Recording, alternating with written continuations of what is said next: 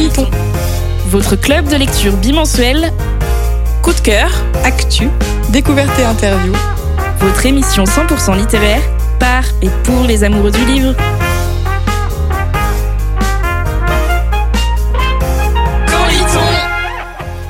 Bienvenue dans Quand lit-on, votre club de lecture radiophonique à retrouver en podcast, à la radio et sur Twitch. À la base, on partage une passion, la lecture, mais on est aussi devenu une joyeuse bande d'amis.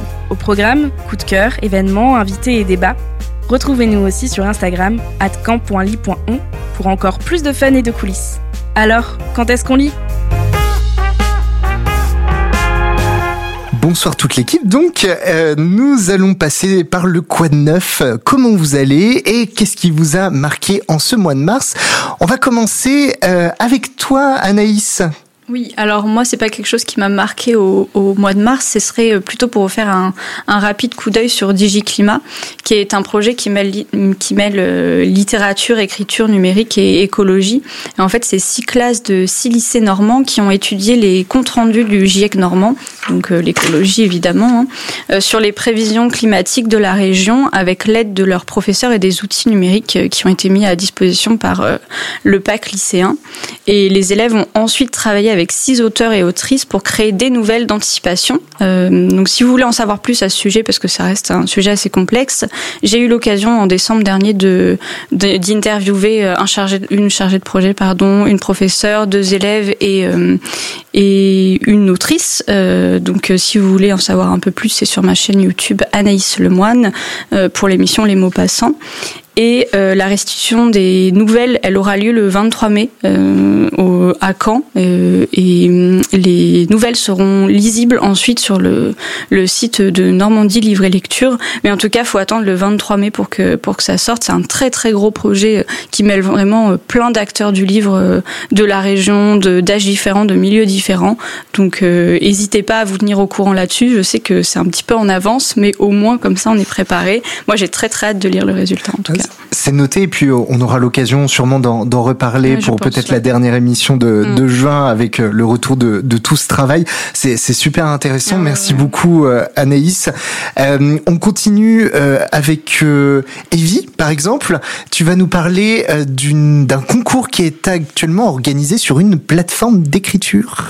Oui, je vais vous parler du concours euh, comme au cinéma sur la plateforme d'écriture Fixia. Donc pour celles et ceux qui ne connaissent pas Fixia, c'est une plateforme d'écriture pour aspirants, auteuristes ou autrices confirmées, euh, où chacun peut partager ses écrits avec des lecteurs. Il y a régulièrement des concours organisés. Donc dernièrement, il y a eu le concours de la romance de Noël, hein, puisque ça s'y prêtait. Euh, il y a eu également euh, un concours sur une romance new adult. Et euh, à la clé de tous ces concours, il y a un contrat d'édition euh, avec la maison euh, d'édition Hugo Roman, qui est quand même une, une assez grosse maison d'édition. Alors, Là, c'est au tour de la comédie romantique à la française d'être mis à l'honneur euh, avec le thème comme au cinéma. Et l'idée, c'est donc d'écrire une romance qui se déroule en France et qui va faire rêver le lecteur, comme l'ont fait certaines comédies romantiques au cinéma que vous connaissez peut-être. Euh, Prête-moi ta main, 20 ans d'écart ou encore L'arnaqueur, qui est quand même euh, assez connu. Euh, donc voilà, l'idée c'est vraiment de faire rêver le lecteur avec une romance qui est ancrée en France. Euh, et si vous êtes friand de ce genre, surtout n'hésitez pas à vous rendre sur la plateforme Fixia pour découvrir gratuitement, et j'insiste, du coup vous pouvez euh, aller lire autant d'histoires que vous voulez. Euh, donc voilà, pour découvrir toutes ces nouvelles histoires, et il n'y a pas forcément, si vous n'êtes pas attiré par ce, thème-là, il y a aussi euh, des histoires qui sont mises juste comme ça en libre accès. Il n'y a pas forcément de thème, mais c'est l'occasion de découvrir euh, pas mal de lectures, et, donc c'est plutôt plutôt sympathique. Chaque concours fixien euh, vraiment euh, crée un sacré engouement. Il y a mm. beaucoup beaucoup d'histoires, hein, donc vous allez forcément trouver euh, quelque chose qui vous plaît. Merci Evie et je, vais avoir de quoi lire ce soir. nous continuons cette fois plutôt du côté du cinéma. en fait, on reste dans la thématique avec toi Cassandre. Oui, breaking news, c'est le printemps. Et si vous ne le saviez pas, tous les ans, à cette période, les acteurs de la culture ils proposent des actions, des festivals, des événements. Et la semaine dernière, il y avait le printemps du cinéma qui a lieu euh, comme tous les ans, avec des places à 5 euros euh, pour cette année. Et euh, donc j'en ai profité pour aller faire un tour au pâté de Caen et j'ai pu aller voir le dernier François Ozon qui s'appelle Mon crime et en fait, c'est une histoire de féminisme dans les années 30 avec deux jeunes femmes qui sont en colloque euh, sans le sou. Il y en a une qui est avocate sans client et l'autre qui est actrice euh, sans rôle. Et malheureusement, le producteur euh, de, de l'actrice se retrouve assassiné. Et c'est bien évidemment elle qui l'a vu en dernier et qu'on accuse de meurtre. Pourtant, c'est bien elle la, victime d'agression sexuelle de la part du producteur. Et 80, euh, 90 ans avant MeToo, euh, elle va choisir de plaider coupable. Et son amie avocate va la défendre et va défendre par là la cause de toutes les femmes qui sont toujours obligées de se défendre dans ce monde d'hommes.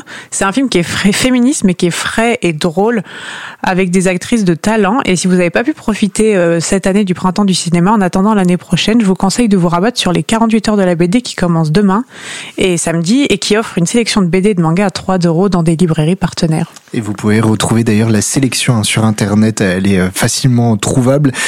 On précise hein, que c'est un premier tome à chaque fois, donc ça vous invite ensuite à euh, continuer la collection en les achetant dans vos libraires préférés. Merci Cassandre. Pour terminer, euh, enfin pour continuer ce tour de, de quoi de neuf, Manon, toi tu nous emmènes plutôt du côté du théâtre. Oui, moi je vais vous parler d'une pièce de théâtre euh, qui est passée à la Comédie de Caen le 11 mars, si je dis pas de bêtises, mais qui était euh, à Avignon au départ. du coup, c'est une pièce de théâtre qui s'appelle Nid Cendre et qui a été écrite et mise en scène par Simon Falguer. Mais vous allez me dire pourquoi je vous en parle, parce que je vais quand même assez souvent au théâtre, donc je vais pas vous parler de toutes les pièces de théâtre que je vais voir, mais c'est parce que c'est une pièce un peu particulière puisqu'elle a duré pas moins de 11 heures. Donc euh, c'était une expérience théâtrale assez unique et qui nous offre en fait une, vision donc de deux mondes qui sont euh, qui sont euh, vus comme deux moitiés de pommes qui sont séparées en fait et qui doivent se réunir pour perdurer et pour avancer ensemble. Donc d'un côté, on va avoir un monde de magie, de contes de fées dans lequel la, reine va s'endormir et il va falloir la réveiller.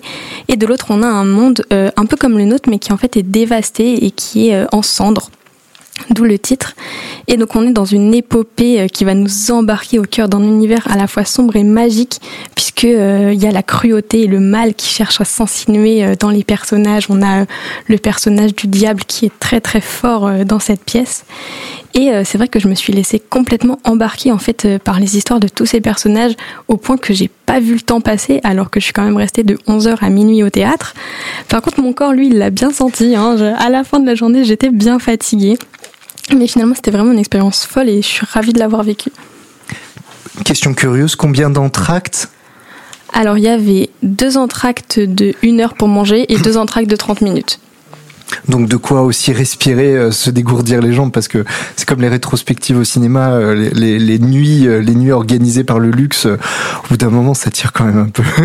en tout cas, très très chouette. Et d'ailleurs, c'est pas la première fois que le, théâtre de Caen organise ce genre de de, spectacle. Il y avait aussi Henri, ah, j'ai plus le chiffre, mais qui qui durait aussi assez longtemps, un peu dans le même genre. C'est ça, de Thomas Joly. mais ça, c'était au théâtre de Caen, alors que c'est la première fois que la Comédie de Caen fait vraiment c'était marrant parce qu'au tout début, ils nous ont dit euh, que c'était quand même assez exceptionnel parce que c'est des spectacles qui sont pas du tout rentables pour eux, quoi. Hmm. Parce qu'on paye notre place euh, comme une autre, euh, comme une autre. Et, et du coup, c'est rentable pour nous, par contre.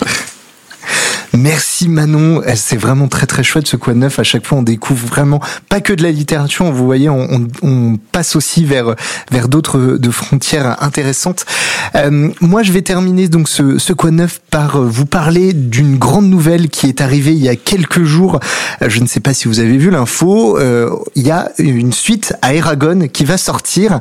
Alors pour ceux et celles qui ne qui ne connaissent pas Eragon, c'est une saga écrite par un auteur américain qui s'appelle Christopher Paolini qui, pour le coup, hein, a commencé euh, à être édité à l'âge de 19 ans. Hein. À l'époque, c'était quand même assez euh, incroyable. Euh, le premier tome est sorti en 2003 et on suivit, donc à la base c'était une trilogie, c'est devenu une quadrilogie.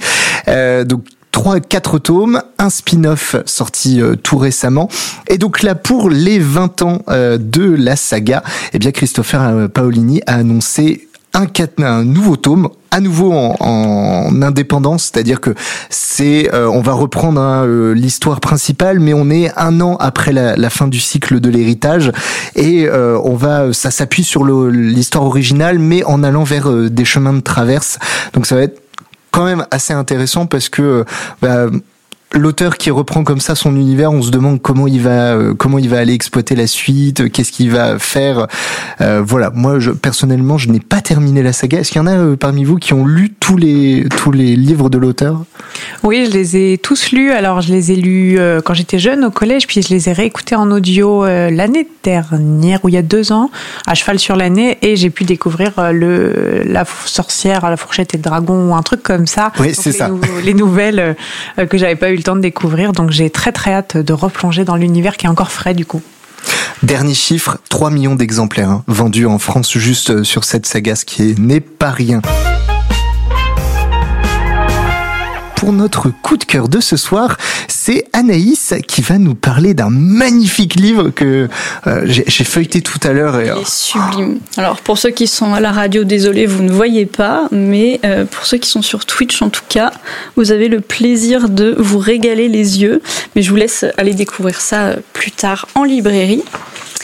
Et, et donc je vais vous raconter l'histoire de René au bois dormant, écrit par Hélène Eusdin. Il était une fois un lapin en peluche nommé Sucre Doux.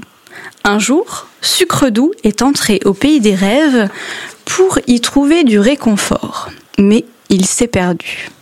Heureusement, son enfant René s'est libéré des ronces de la réalité pour le retrouver. Un lapin égaré, ça vite, et René a du mal à garder la cadence. Ou peut-être veut-il lui montrer quelque chose. Dans sa quête, l'enfant rencontre un géant deux esprits, homme et femme à la fois, les Aorans, qui oublient tout de la seconde précédente, faisant d'eux les êtres les plus purs ayant jamais existé, la sorcière Isba, qui exauce les vœux des femmes et crache des corbeaux à chacune de ses paroles, ainsi, les créatures se suivent les unes après les autres, promettant le plus beau et le plus terrible des voyages. Les fleurs, les arbres, la terre et l'eau s'unissent, se déploient sur le chemin de René, qui s'enracine et bourgeonne. Mais toute cette poésie, ces magnifiques images abstraites cachent une plus lourde signification. La forêt déjà n'existe plus, levant le voile sur ce que ce roman graphique veut nous dire. Derrière le rêve, il y a la réalité. Un événement historique qui a bouleversé la vie de tout un peuple, arrachant les racines de leurs enfants, faisant couler la sève de leur famille, sciant le tronc de leurs ancêtres. René, dans ses bois dormants, voudrait ne jamais s'éveiller. Et Sucre Doux, dans tout ça, lui montre la lumière. Hélène Osdin nous perd d'abord dans les bois, mais comme le petit poussé, elle laisse derrière elle de discrets indices. Ce n'est qu'en rebroussant chemin qu'on les découvre. C'est pour ça qu'il ne faut pas lire cette œuvre d'art seulement une fois, mais au moins deux. La première pour admirer chaque planche, chaque infime détail, se laisser porter par l'onirisme et frapper par le réel. La deuxième pour se rendre compte que tout était sous nos yeux depuis le début. Et toutes les suivantes pour s'en délecter encore et encore. Suivez le lapin sucre doux, mais faites exprès de vous perdre un peu tout de même, le voyage en sera plus exaltant. Mais comment tu l'as trop bien vendu. On va juste préciser l'éditeur pour ceux et celles qui, euh, qui eh le ben, chercheraient. Chez Sarbacane, hein, comme d'habitude, ils ont de très très beaux bouquins. Notre invité qui est ce soir Aurélie Wellenstein et pour l'interviewer, je laisse la parole à Cassandre et Manon. Oui, bonjour Aurélie, est-ce que vous nous entendez bien déjà? Oui, parfaitement bien. Bonsoir à tous. Bonsoir. Alors, euh, vous êtes une autrice multi-éditée, notamment chez Scrineo, et plusieurs de vos romans ont remporté des prix. Le Roi Fauve, qui est lauréat des Aliénales, Les Loups Chantants, prix Elbaki, meilleur roman de fantasy jeunesse français, également Mère Morte, euh, Le Pli adulte récemment avec L'épée, la famine et la peste. Et je vais laisser Manon entamer cette interview. Oui, bonsoir. Euh, bonsoir Manon. Bah, du coup, pour commencer, euh, avec Cassandre, c'est vrai qu'on a aisément remarqué que la nature euh, et la défense de la nature avaient une place assez importante dans vos romans. Et euh, du coup, on se demandait pourquoi est-ce que ce thème récurrent, vous tenait autant à cœur? C'est depuis l'enfance. Vraiment, j'ai toujours eu cette sensibilité-là pour les animaux, notamment. et un intérêt tout particulier pour la thématique et l'animal, la figure du loup. Euh, quand j'étais enfant, j'écrivais des histoires de loups, j'étais fascinée par les loups. je parlais de la chasse ou des loups, des loups qui se dressaient contre les humains, qui leur faisaient du mal. C'était déjà quelque chose qui, m'obsédait.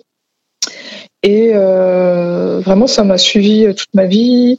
Et là, euh, avec les romans que j'écris, euh, bah, finalement, je, suis restée pour certains dans cette thématique, et notamment de, la revanche de la nature sur les humains avec mon roman Mère morte. Donc voilà, je ne sais pas d'où ça vient, mais ça vient de loin. C'est vrai qu'on s'est rendu compte plus, plus que la nature, c'est vraiment les animaux et, le lien de l'humain à son animalité qui est mis en, avant dans, dans, vos ouvrages et qui prédomine. Et euh, du coup, c'est vraiment une, une volonté euh, de, de, mettre en avant euh, ces animaux et cette animalité de, de l'espèce humaine. Bah, en fait, c'est un sujet qui est. Je trouve que les animaux sont pas tellement euh, des sujets principaux dans les romans de façon étrange, hein, parce qu'on pourrait, on pourrait penser le, le, contraire, mais les animaux, quand on est enfant, il y en a beaucoup, mais c'est des animaux qui sont anthropomorphisés bien souvent, donc ils portent des vêtements, ils ont des prénoms euh, d'enfants, ce qui est aussi une bonne chose d'un certain côté parce que ça permet une identification euh, à l'animal, euh, donc et donc à l'empathie et au respect pour l'animal. Donc on se reconnaît dans un petit cochon, dans un petit loup, un petit ours. Bah, on développe aussi de l'amour pour, les figures animales, et ça c'est bien. Mais en même temps, euh, la littérature manque un peu de figures avec des vrais animaux. Et euh, je pense que c'est bien de travailler euh, dans ce sens-là pour mettre en fait en scène des animaux qui soient pas anthropomorphisés et de sortir un peu de postures qui sont auto, c'est dur à dire ce mot, anthropocentrées. C'est-à-dire qu'on a toujours tendance à partir de notre point de vue euh, d'humains et euh, d'oublier un peu euh, nos, frères, nos frères animaux. Donc voilà, moi j'essaie de, de, les remettre au centre de mes récits sans les anthropomorphiser, mais après j'ai aussi toute une dimension imaginaire euh, qui euh, permet cette connexion euh, à l'animal avec une espèce de filtre qui est fantaisie. Euh, pour être un peu plus précise, dans, Mère morte, je parle euh, de, de la mort au sens propre de la mère. La mère est morte, la mère a disparu et elle revient sous forme fantôme se venger des hommes, hanter les hommes. Donc on est dans une planète qui est devenue euh, complètement désertique et donc il y a une mer revenante qui est très grise, un peu, on peut pas s'y noyer. Elle est vraiment impalpable mais dans ces flots fantômes qui déferlent sur le monde, elle charrie donc des animaux euh, spectraux qui, eux, sont capables de dévorer l'âme des humains. Donc il y a tout euh, un enjeu autour de ces animaux revenants qui, qui, qui s'en prennent aux humains. Donc on va suivre un exorciste au début de l'histoire qui, lui, lutte contre les, contre les fantômes. Et donc après, il y a toute une évolution, évidemment, autour, de ce personnage. Et euh, à plusieurs reprises, en fait, je vais proposer au lecteur de se mettre euh, à la place euh, d'un animal. Et de quelle façon est-il mort? Donc en fait, ces, ces passages qui sont très courts et qui sont très durs, euh, euh vous mettez vous le lecteur derrière les yeux en fait de l'animal et de ses derniers instants. Donc là, il y a une connexion qui va se faire avec l'animal et une connexion vraiment dans une empathie, dans tout ce qu'il y a de plus brut en fait, dans tout ce qu'il y a de plus émotionnel. Et euh, mon, idée, c'est d'individualiser euh, une cause. C'est-à-dire que quand on dit, bah voilà, on va massacrer euh, les poissons dans la surpêche, il y a des milliards de poissons pêchés dans les océans, les océans sont ratissés par les, les, etc. Mais là, grâce à la fiction, grâce au roman, grâce à cette individualisation à travers un personnage animal, bah là, vous allez rentrer en connexion, vous rentrez en empathie, et un truc qui se passe, qui a, a un impact sur euh, émotionnel sur le lecteur et ça je trouve ça je trouve ça intéressant. Donc à plusieurs reprises dans Mer morte, il y a hum, le dauphin, on se met à la place d'un dauphin, euh, d'un phoque, euh, d'un requin et je sais plus exactement quels autres animaux mais voilà, c'est la proposition que je fais. Et d'ailleurs, euh, bah, du coup, euh, vos parents, ils habitent euh, en Normandie. Et c'est vrai qu'entre Mer Morte et votre dernière parution, Pirates de l'espace, avec des baleines stellaires, il y a les animaux marins qui, reviennent et qui semblent vous tenir aussi à cœur. Et est-ce qu'il il y a d'autres animaux dont la cause vous touche particulièrement Du coup, vous parliez des loups. Oui.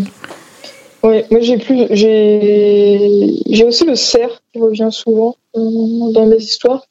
Après, ces animaux sont, sont un peu des ambassadeurs, sont des, espèces emblématiques parce qu'elles sont aimées par, par les hommes, le dauphin, la baleine, le cerf, le cheval, le loup. Tout ça sont des animaux euh, qui, qui, sont appréciés. C'est-à-dire c'est pas le cafard ou la sauterelle ou je sais pas quoi. Et euh, c'est un moyen de romancier en fait euh, de, de, parler de la cause animale à travers ces ambassadeurs-là.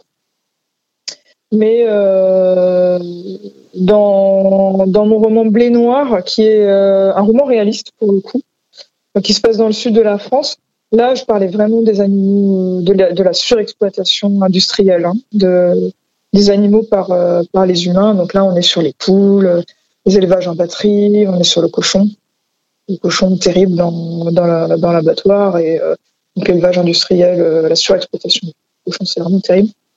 Donc sur des animaux peut-être moins sympathiques, on va dire, aux yeux des humains, parce que aura la poule, on s'en fout, tout ça. Alors que bon, bah, évidemment que la poule a des, a des émotions et euh, les gens qui sont proches des poules, finalement, peuvent, peuvent raconter ça, qu'elles vous reconnaissent, qu'elles aiment bien venir vers l'humain, faire des câlins, etc. Donc voilà, dans Blé Noir, j'avais aussi parlé des espèces peut-être un peu moins ambassadrices, on va dire, en fiction. Dans, dans vos univers, du coup, vous, vous, avez souvent des univers assez sombres, assez sauvages, voire même parfois violents. Et à part euh, Blé Noir, comme vous disiez, c'est vrai que vous avez vraiment beaucoup d'animaux sauvages, pas vraiment d'animaux domestiques, à part un petit peu le cheval, mais il n'y a pas euh, forcément beaucoup de chiens, de choses comme ça, euh, pas en personnages principaux en tout cas.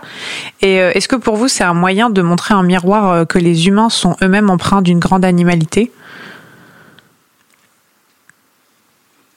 Je je sais pas, j'y réfléchis encore en fait. Après, moi, je me laisse beaucoup porter par mon instinct et euh, je suis pas quelqu'un qui qui planifie beaucoup mes récits. C'est-à-dire que en fait, je me laisse beaucoup emporter. Je laisse le texte faire parler, euh, se déployer tout seul et après, en fait, quand j'ai fini un premier jet, je vais plus réfléchir à la thématique et, et voir ce que j'ai, ce qui est sorti en fond. Mais euh, l'animalité de l'humain, de, de, fait d'en parler comme ça, ça m'embête parce que j'ai l'impression que c'est négatif. C'est-à-dire qu'on va dire oui, euh, l'humain c'est un sauvage, euh, euh, oui, il y a de la, y a de la, y a de la cruauté en lui, il y a de la méchanceté en lui, cette animalité, tout ça. Mais du coup, c'est, je trouve que c'est un, prisme un peu négatif. Donc c'est pour ça que j'aime pas trop te présenter comme ça. Mais c'est vrai que dans mes bouquins, en général, on se rend compte comme, enfin les, personnages en, d'humains peuvent être euh, très, euh, très cruels et très sadiques et très violents, effectivement. Et vous disiez que vous vous laissiez beaucoup porter pour écrire, mais est-ce que vous avez quand même une, une réflexion pour construire en fait vos univers? Mmh, En fait, il y, y, a plusieurs façons d'écrire. J'ai un peu testé différentes choses. Donc, euh, je pense qu'on vous a déjà parlé, c'est assez connu de, des architectes et des jardiniers, donc les architectes qui planifient leurs récits, qui font des synopsis plus détaillés de leurs textes avant de se lancer, et les jardiniers qui écrivent un peu au fil de la plume, on va dire, et qui regardent le, le texte déployé, euh, poussé, euh, parfois de façon anarchique dans tous les sens. Donc moi, c'est vrai que j'ai plus un esprit jardinier, mais malgré tout, j'ai aussi tenté, euh, on fait des expériences, hein, on, écrit plusieurs romans, d'écrire avec des plans et tout ça. Et ce qui me correspond finalement assez bien, c'est euh, ce que Gabriel Katz appelle la technique des arêtes de poisson. C'est-à-dire que vous faites un plan, mais très peu détaillé. Et en fait, les, les, les arêtes, donc les, les pics, c'est vraiment les événements principaux. Et je trouve que ça, c'est pas mal parce que vous partez pas trop dans tous les sens, vous avez quand même un cadre, mais il est suffisamment léger pour vous laisser beaucoup de liberté. Moi, c'est une technique que, que j'apprécie pas mal avec l'expérience. Donc, il y a un peu à cheval entre les deux, entre le jardinier et et euh, l'architecte. Par contre, je pourrais pas faire un synopsis vraiment détaillé où je sais tout parce que euh, je m'ennuie rien. Et j'aime bien, par contre, ne jamais savoir la fin. Je connais jamais la fin de mes textes quand je commence à écrire. Je veux qu'elle émerge toute seule. Ça, pour moi, c'est quelque chose d'assez important. C'est vrai que ça c'est intéressant parce que du coup ça perd le lecteur parce que c'est moins c'est moins facile de, de deviner la fin. Mais mais du coup en, même si vous vous laissez porter etc est-ce que vous faites des recherches? Parce qu'il y a des détails poussés. Bah, par exemple comme vous expliquiez dans Mer morte avec euh, les massacres d'animaux marins les choses comme ça vous on, a supposé que vous faisiez quand même des recherches. Et jusqu'où vous poussez vos recherches euh, avant d'écrire? Oui, ça a été ça a été très dur. Hein. Pour euh, pour Mère morte, j'ai même euh, bloqué un après-midi pour écrire les, les scènes, euh, donc les, séquences rêves, parce que c'était c'était hyper dur. Hein. C'est il a fallu regarder des vidéos. J'ai écrit un roman aussi sur la corrida que j'ai pas j'ai pas fait publier parce que je le trouvais trop faible. Mais en tout cas, j'avais regardé aussi des vidéos de corrida pour pour savoir de quoi on parle en fait, hein, de voir les choses en vrai. Donc là, pour Mère morte, c'était c'était la pêche au requin. Je pense que c'est une des vidéos les plus impressionnantes euh, que j'ai vues. Hein, la, la, coupe des ailerons de requin à vif hein, sur l'animal vivant et l'animal vivant qui est rejeté à l'eau et, qui coule comme une pierre. Bon, c'est très dur de visualiser ces images, mais euh, moi je trouve que c'est quand même important de, les connaître. C'est, je visualise pas forcément toutes les campagnes de L214, mais je, je pense qu'il faut faire aussi cet effort hein, de savoir, voilà, c'est quoi la réalité, euh, la réalité d'un abattoir, euh, la réalité de la pêche, euh, la réalité de la corrida, et de, et de, et de regarder ces images. Donc oui, il y a de la documentation effectivement sur ces aspects-là, et puis sur d'autres choses, hein, bien sûr. Et en plus de toutes ces recherches que vous faites, est-ce que vous avez des, des inspirations, que ce soit dans l'actualité, que ce soit dans la littérature, pour écrire? Bah, tout le temps en fait. Je trouve que hum, c'est un peu compliqué d'expliquer euh, d'où viennent euh, les romans, en tout cas pour moi. Parce que je sais pas d'où ils viennent. Mère morte, c'est vraiment un roman qui est sorti de, nulle part. Hein. Il, s'est abattu euh, comme moi sur comme la foudre. Hein. Mais ce que j'aime bien expliquer, enfin comparer, c'est que l'inspiration, ça vient du verbe inspirer. Donc en fait, on respire l'air du temps tout ce qui flotte euh, autour de nous, euh, l'actualité, euh, les récits des autres, ce que les gens peuvent vous raconter, ce que les gens vivent, vous, ce que vous expérimentez. On inspire tout ça et ça infuse dans les poumons et puis hop, ça, après ça, ça part, ça part dans le texte. Donc l'inspiration, elle est multiple. Elle peut être dans la vie, elle peut être dans l'actualité, elle peut être dans la culture, comme comme vous disiez, que ce soit au cinéma, dans un tableau. Euh, quand j'étais plus jeune, euh, j'écrivais beaucoup avec des images. Et là, comme je fais de la BD, depuis quelques années, je suis aussi beaucoup revenue à ces inspirations très visuelles en fait. En, tableau, j'adore ça. dans le désert des couleurs, c'est un, un, roman qui est, qui est bâti de façon très graphique, avec des tableaux successifs. Un roman qui est assez, qui est très visuel. Et j'aime bien écrire un peu comme on pourrait dessiner ou peindre. Euh, j'aime bien que le lecteur puisse visualiser assez précisément euh, l'histoire qu'il est en train de, découvrir que ça passe. Moi, quand j'écris, j'ai un film un peu qui se déroule dans ma tête et je j'espère que le lecteur, quand il lit, a aussi un film qui sera forcément différent de, de ma vision, que ce sera son film à lui, mais qui se projettera dans sa tête.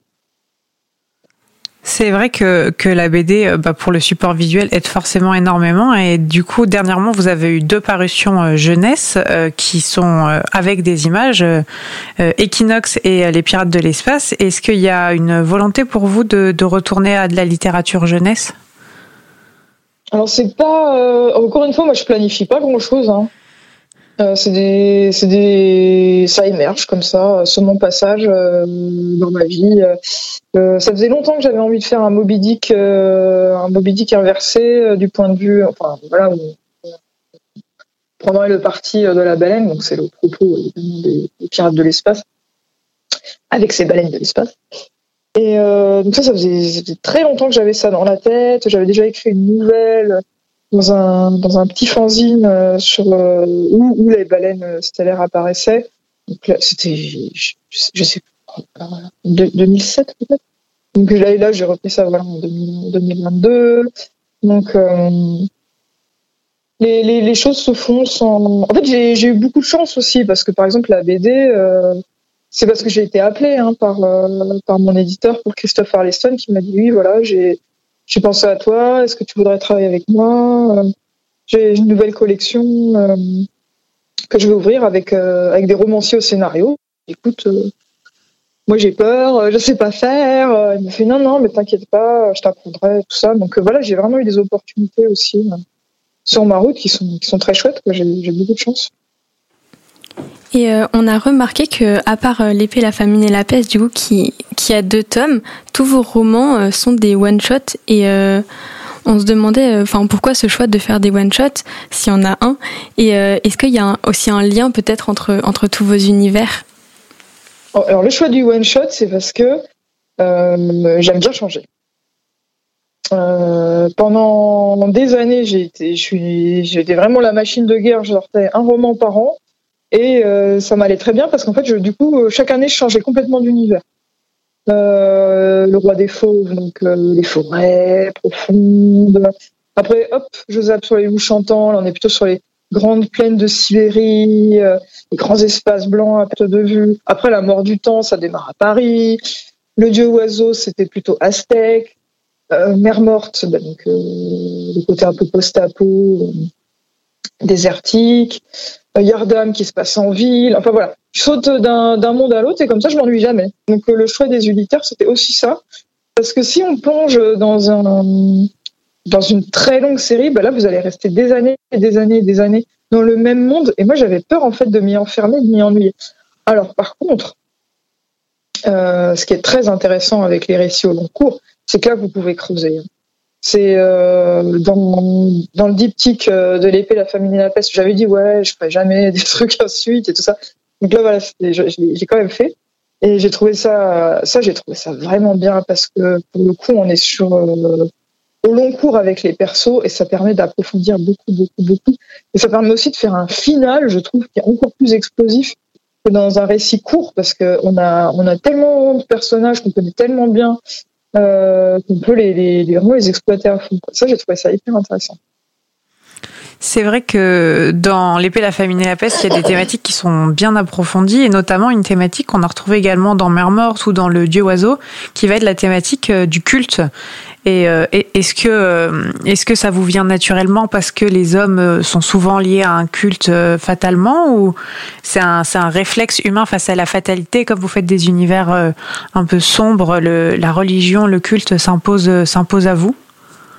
Je sais pas. C'est vraiment bizarre parce que moi, je suis pas du tout là-dedans. Je suis pas du tout été élevée dans la religion. Je suis complètement athée. Donc, euh, c'est très très curieux que ça revienne tout le temps euh, dans mes bouquins. J'ai pas trop d'explications. Puis c'est une vision toujours négative. Hein. C'est vraiment.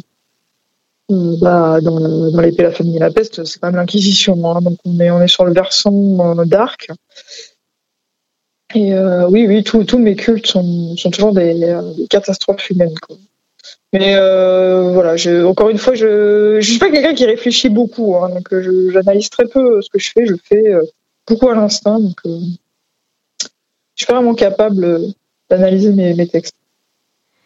Et entre, entre ces côtés sombres et, euh, et, et la, la, présence toujours des animaux, mais s'ils ne sont pas au premier plan, euh, on remarque que c'est des choses qui se retrouvent beaucoup dans les couvertures euh, des romans, euh, en tout cas chez Scrineo, avec euh, les couvertures toujours très belles de Aurélien Polis.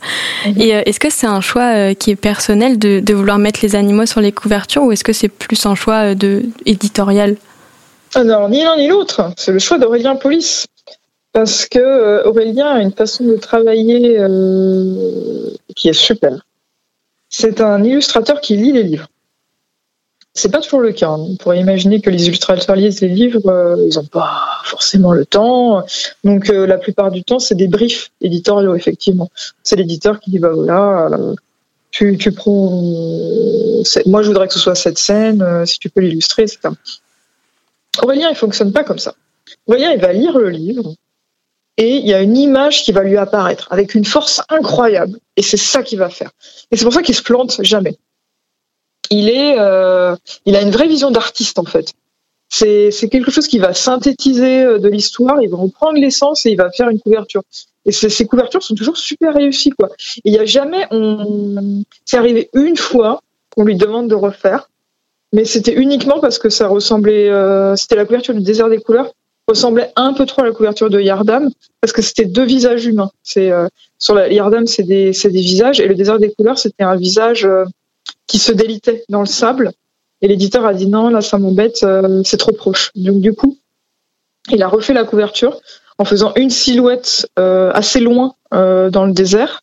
Donc plus un visage, mais vraiment la, la silhouette en pied euh, du personnage. Mais c'est extrêmement rare. Hein. Moi, Aurélien, euh, avec lui, euh, c'est toujours bingo du premier coup. Hein.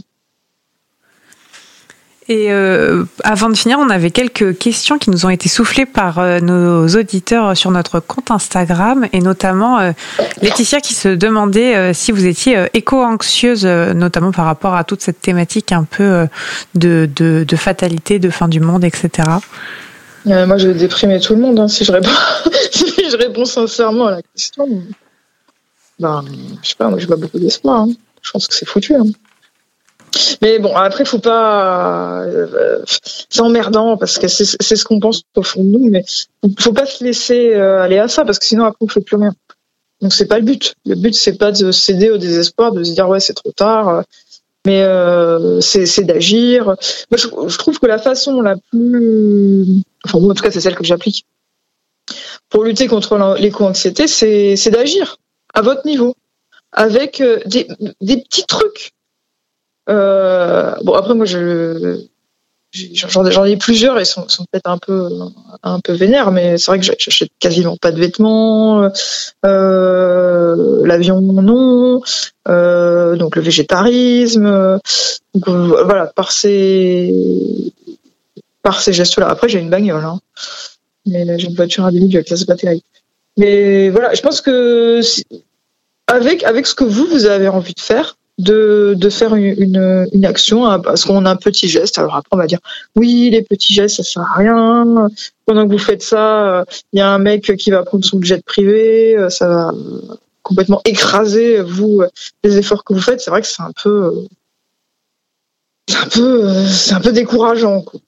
Mais bon, essayons de, rester dans l'action et, optimiste. Après, on ne sait pas. Hein, c'est tellement de choses dans dans le bon comme, euh, comme dans, le, dans le pire. Donc, euh, essayons de, de rester optimistes.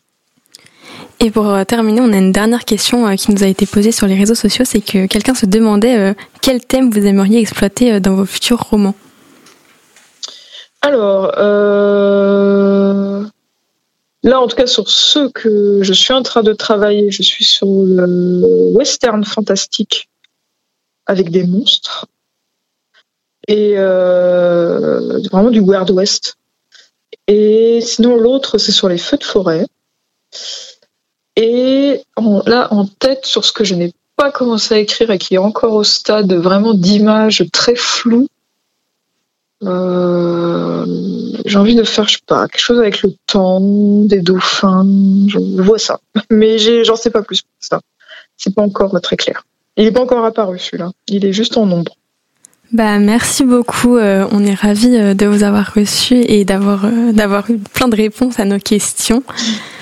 Merci à vous. Les marque-pages avec tout d'abord les conseils lecture de nos chroniqueuses autour du plateau, autour de cette thématique environnement, nature. Nous allons commencer par une proposition d'Evie moi je vais vous parler de Zoo de James Peterson, Patterson pardon, et Michael Edwige, je ne sais pas si on voit bien, voilà. Euh, donc de quoi ça parle? C'est l'histoire de Jackson Hawes, qui est un scientifique qui a été un peu mis au rebut des savants du monde entier pour avoir émis une folle théorie dans son blog L'homme contre la nature. En fait, sa théorie, c'est que le comportement des animaux est en train de changer de manière radicale.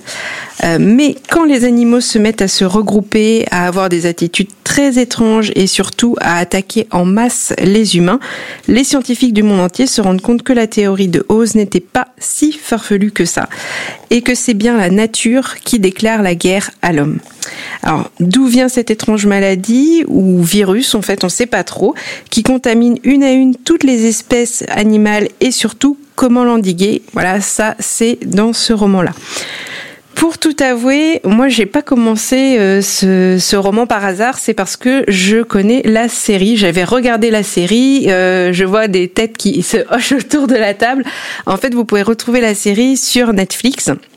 Et c'est sensiblement euh, euh, la même histoire, c'est juste que la réflexion est un petit peu différente dans la série, le côté écologique un petit peu plus poussé.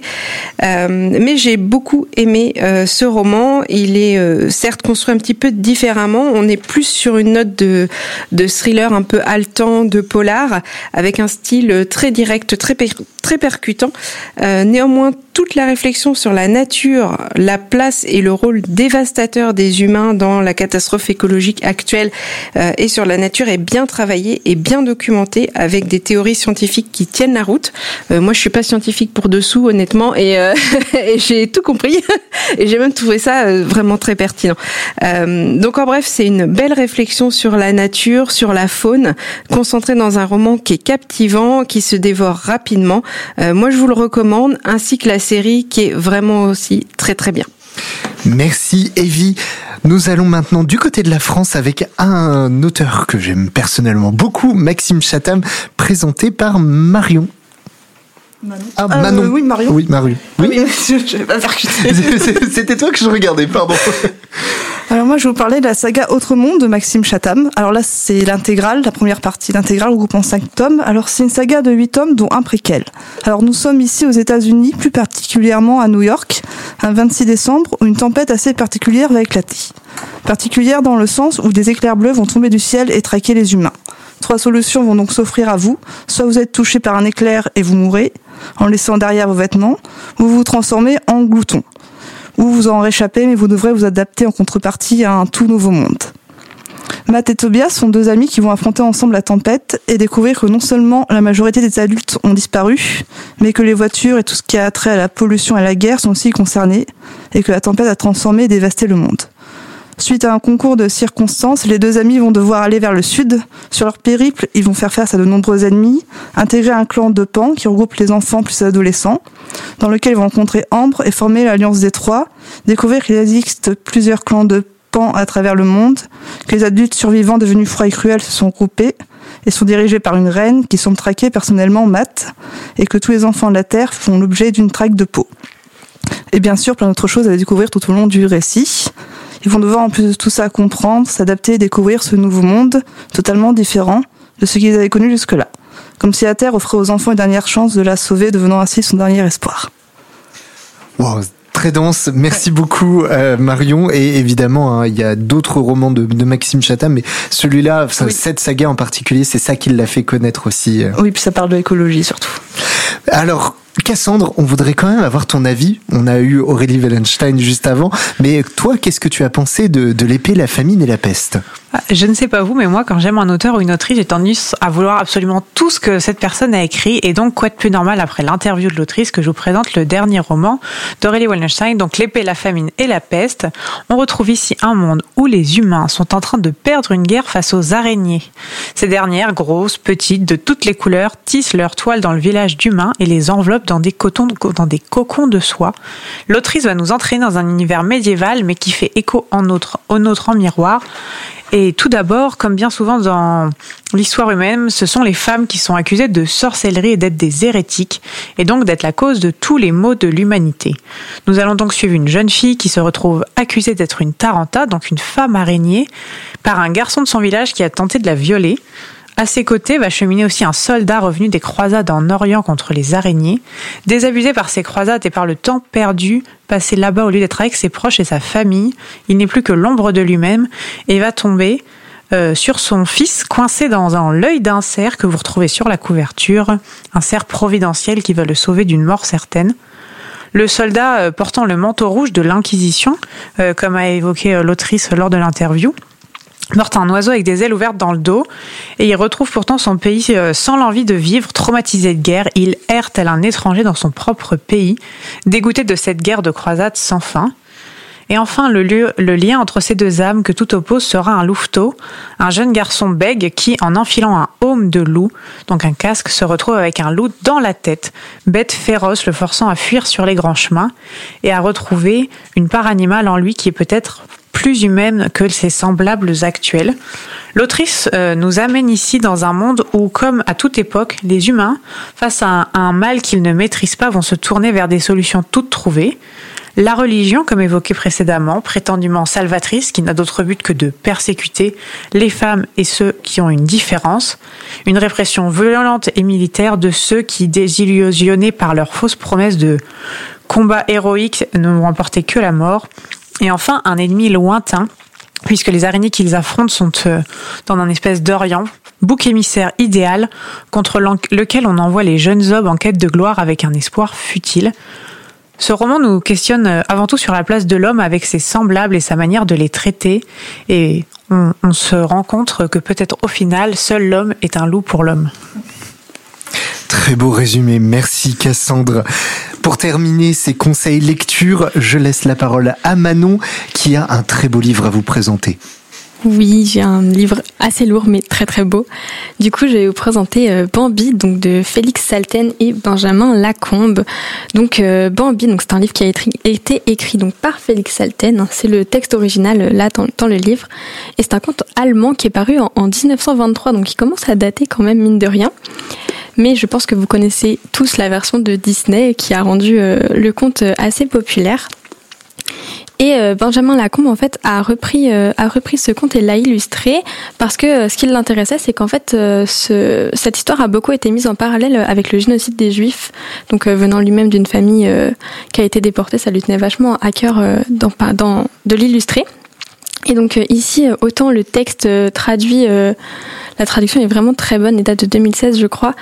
Euh, que les illustrations, en fait, elles donnent vraiment à voir euh, l'ambivalence du conte originel, c'est-à-dire euh, une histoire à la fois pleine de tendresse et de violence. Donc, on va retrouver des illustrations qui sont très douces, qui sont faites à la gouache et qui vont nous plonger dans un univers qui va nous enchanter. Euh, tout ça couplé avec des dialogues parfois pleins d'humour. Je me souviens d'un tout petit chapitre où les feuilles parlent entre elles parce qu'elles sont en train de tomber à, l'automne et j'ai trouvé ça absolument délicieux. Euh, mais on retrouve aussi euh, une urgence et un côté très sombre et dangereux avec des dessins au fusain qui accélèrent le récit et font monter la tension. Enfin, C'était vraiment très haletant ces passages. Et euh, au-delà du travail de Benjamin Lacombe, euh, dont je ne vais pas louer euh, le talent encore et encore, j'ai été séduite en fait par la fluidité de l'histoire. C'est vrai que j'étais vraiment surprise de le lire aussi vite. Et on a une vision en fait qui est, qui est à la fois pleine de contradictions et en même temps très, très réelle de la nature et de la forêt. Enfin, j'ai trouvé que c'était assez épatant de ce côté-là. Et donc on va évoluer donc avec Bambi, le, petit fan, et euh, au milieu euh, d'animaux qui dialoguent comme des humains, mais qui vont voir le monde à travers leurs yeux d'animaux et avec leur instinct animal.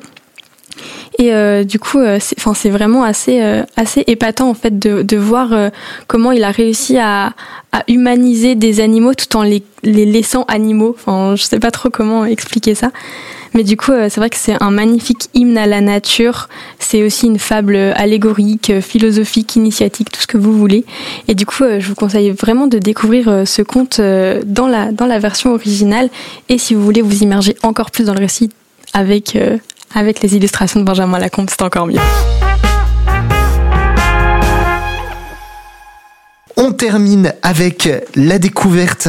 Ce soir, euh, Marion, tu vas nous parler d'une exposition qui a eu lieu euh, à Bloody Fleury, si je me trompe pas. Oui, c'est ça.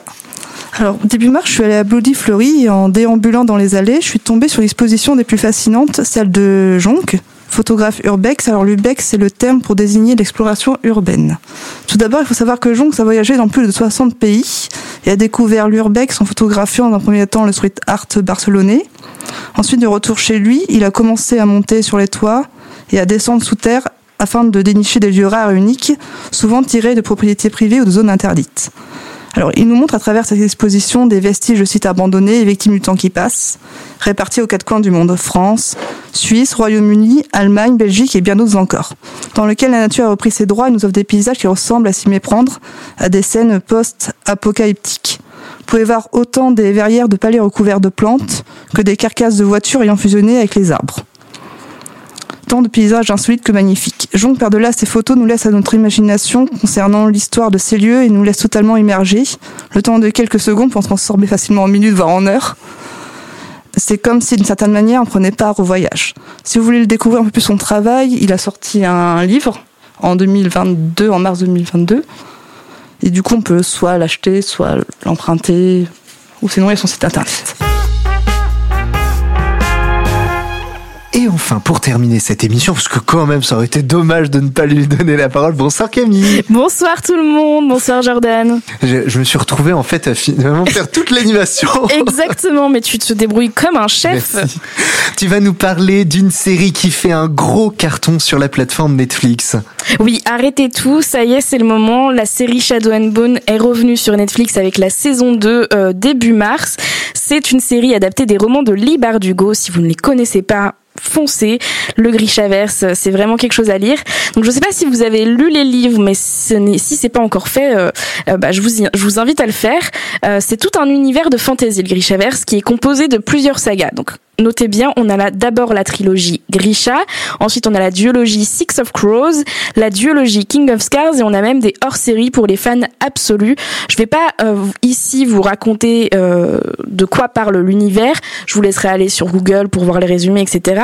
Mais euh, je vais vous parler de la série. De la série. Alors personnellement, moi j'avais pas forcément accroché à la première trilogie Grisha, mais ce qui est génial avec cet univers, c'est qu'il est hyper riche et que finalement même si on n'a pas lu ou pas aimé la saga Grisha, on peut adorer les autres livres. Et Six of Crows, par exemple, c'est euh, la saga, la duologie que j'aime par excellence. J'en suis déjà à ma quatrième relecture et je ne me lasse pas des personnages, euh, de l'univers, des péripéties, des situations et euh, de tout le monde que, que nous raconte Libar Dugo. Mais alors, que fait la série disponible sur Netflix? En fait, elle crée un lien entre toutes les sagas, alors que finalement, dans les livres, ce n'est pas forcément lié. Mais là, euh, la série fait quelque chose de super original et elle le fait vraiment bien. Euh, Thomas a regardé avec moi euh, les deux saisons et lui, il n'a pas du tout lu les livres et je pense qu'il ne les lira jamais.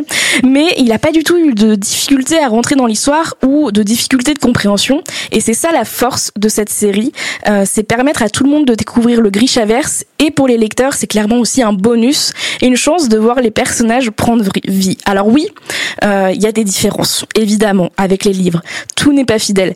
Mais personnellement, moi, ça m'a pas dérangé et je préfère ça à une mauvaise adaptation. Avec les séries, c'est comme si on avait une toute nouvelle histoire. Et vous, euh, bah, je pense que c'est ce qu'on aime voir quand on quand on est lecteur, c'est soit une très bonne adaptation fidèle, soit avoir en fait des bonus et avoir l'impression de découvrir une nouvelle histoire finalement. Je sais pas si vous l'avez regardé autour de la table.